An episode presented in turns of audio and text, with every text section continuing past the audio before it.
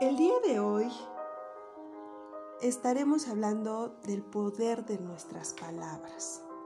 Las palabras tienen poder, nos ayudan a conectar con las personas, a designar y dar forma a lo que nos rodea.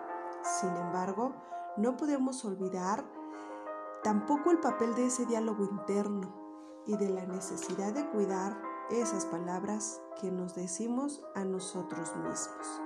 Quédate aquí con nosotros a escuchar una vez más el poder de esas palabras.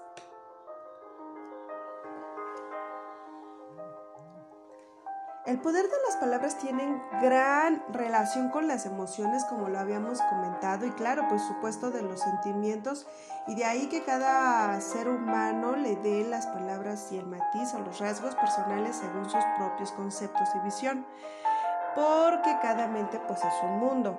Así, por ejemplo, cada uno expresa con diferentes palabras los sentimientos del amor.